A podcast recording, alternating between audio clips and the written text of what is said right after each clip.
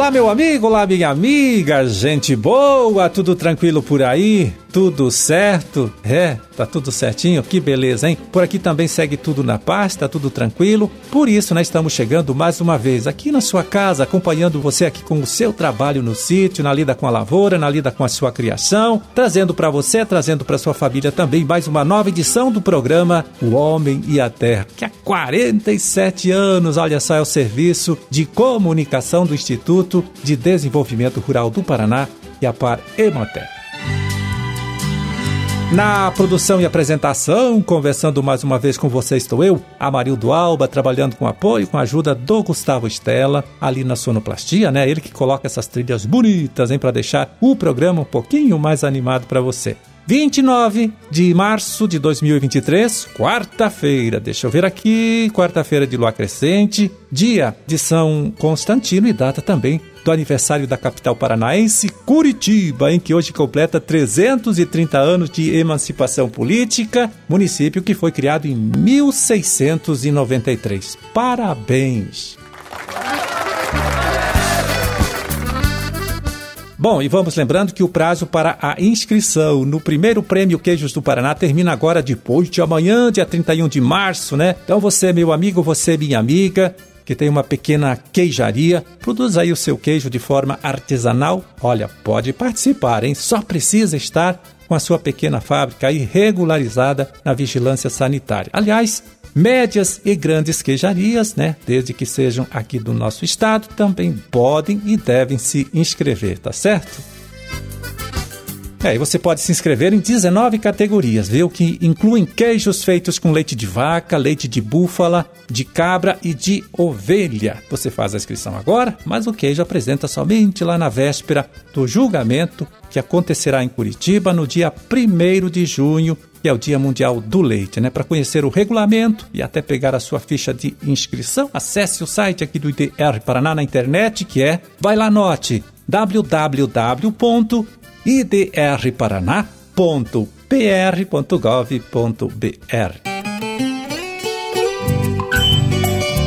Pois aí termina também depois de amanhã o prazo hein, para você votar na escolha dos destaques da segunda edição do Prêmio Melhores do Biogás do Brasil. Quem traz mais informação sobre este assunto aqui para a gente agora é o pesquisador Ayrton Kunz, da Embrapa Suínos e Aves, lá de Concórdia, Santa Catarina. Vamos ouvir. Olá, tudo bem? Passando por aqui apenas para lembrá-los de que a votação para o prêmio Melhor do Biogás Brasil está aberta até o dia 31 de março. A ideia é premiarmos as iniciativas que envolvem a excelência na cadeia do biogás, em três categorias, como vocês já sabem: profissional, organização e plantas ou unidades geradoras de biogás. Acessem a página do evento biogasebiometano.com.br e façam a votação acessando o formulário.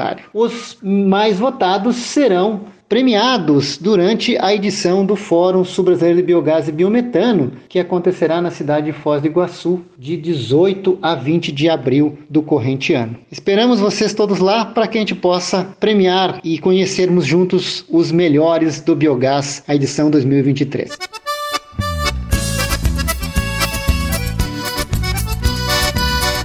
Bom, e agora, de 6 a 16 de abril, também acontece em Londrina a 61 edição da Expo Londrina, grande evento em de destaque nacional, promovido pela Sociedade Rural do Paraná e que tem a parceria do IDR Paraná, uma parceria histórica, né? O Instituto, olha só, organiza lá no parque, onde acontece a exposição, o espaço conhecido como Via Rural, né? Onde são apresentadas diversas soluções tecnológicas para emprego na agricultura familiar e ainda eventos técnicos né, que promovem o debate sobre as principais atividades de nossa agricultura, de nossa pecuária. Nos próximos programas, né, a gente traz aqui os profissionais envolvidos em mais este trabalho para dar detalhes e orientar você para a sua participação.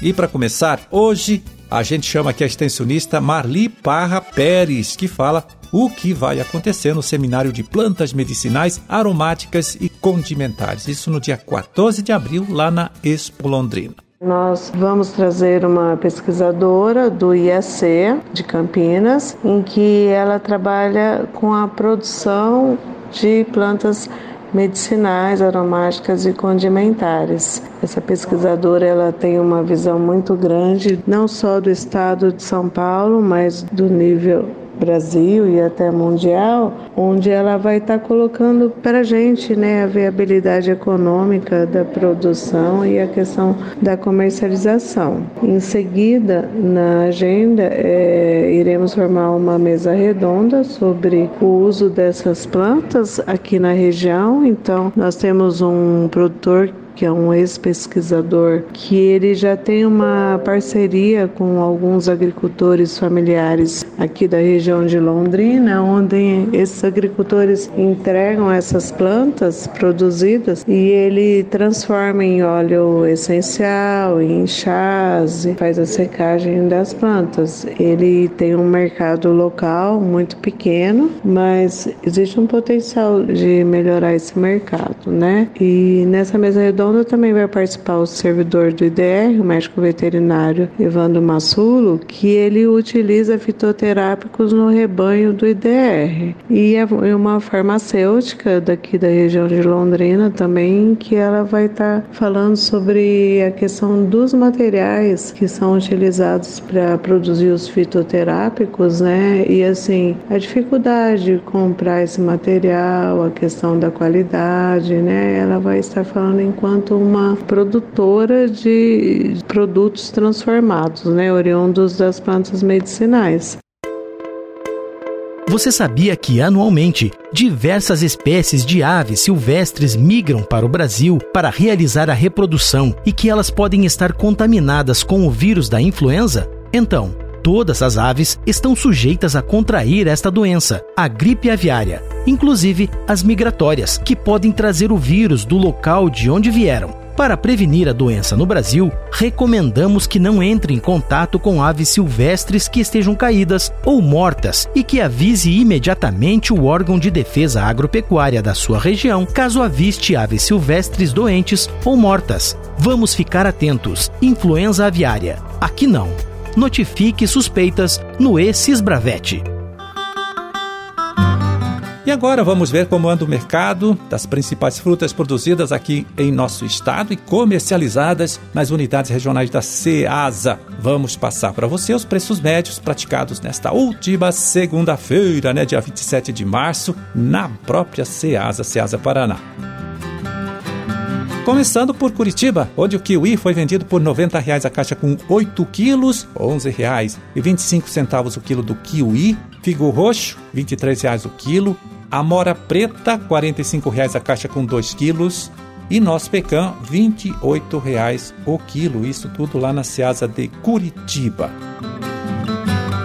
Em Londrina, abacate margarida, R$ 48,00 a caixa com 23 quilos, R$ 2,08 o quilo do abacate margarida, lá em Londrina. Banana caturra de primeira, R$ 3,20 o quilo. Goiaba vermelha, olha só que tem o município de Carlópolis como principal produtor estadual e um grande produtor nacional também. Então, goiaba vermelha, R$ 85,00 a caixa com 20 quilos, R$ 4,25 o quilo. E morango, é R$ 20,00 a caixa com quatro bandejinhas, é de 250 gramas, o que dá também R$ 20,00 o quilo do morango, né? Como disse, tudo isso lá na Seasa de Londrina.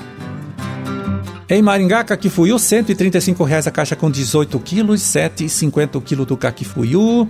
É, uva Brasil, também a uva Benitaca, mesmo preço, aí, R$ 64,00 a caixa com 7 quilos, R$ 9,14 o quilo, dessas duas uvas aí. Pitaia, R$ 11,00 o quilo. E melancia redonda, também a melancia comprida, né? R$ 2,70 o quilo na Ceasa de Maringá.